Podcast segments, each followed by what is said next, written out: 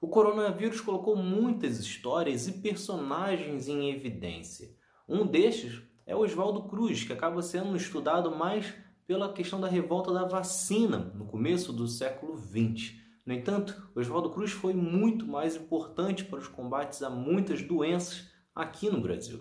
É Pilatos lá na Bíblia quem diz, e também faleceu por ter pescoço o infeliz autor da guilhotina de Paris. Oswaldo Cruz nasceu em São Luís de Paraitinga no dia 5 de agosto de 1872.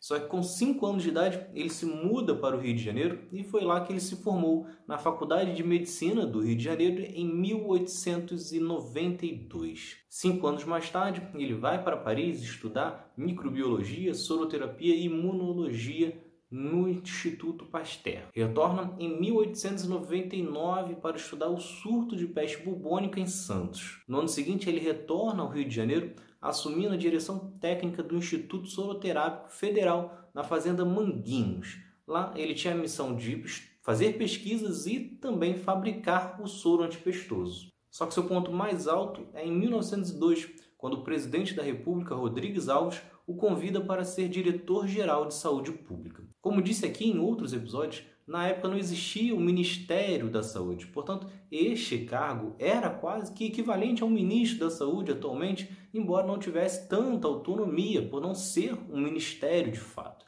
No entanto, a confiança de Rodrigues Alves nele era tão grande que Oswaldo Cruz tinha até mais liberdade que alguns ministros atuais. Ele, inclusive, para assumir o cargo, exigiu carta branca e também uma pensãozinha para a família, caso acontecesse com ele.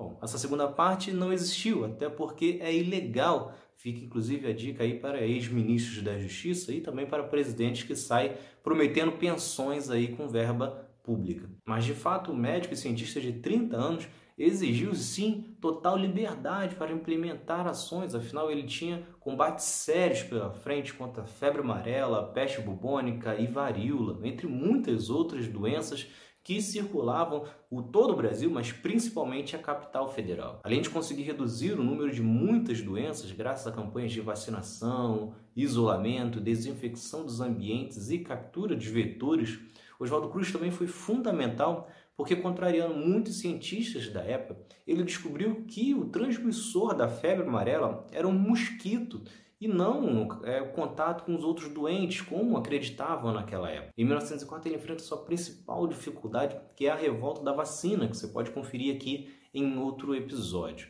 Na ocasião, Oswaldo Cruz determina a vacinação obrigatória, que é aceita pelo presidente Rodrigues Alves e que também é aprovada no Congresso. E isso aconteceu porque, de fato, Oswaldo Cruz, naquela época, tinha poderes quase que ditatoriais, podiam passar por cima da vontade da população e ele era muito bem protegido. Isso porque, naquela ocasião, o STF o blindava de todos os tipos de disputas judiciais.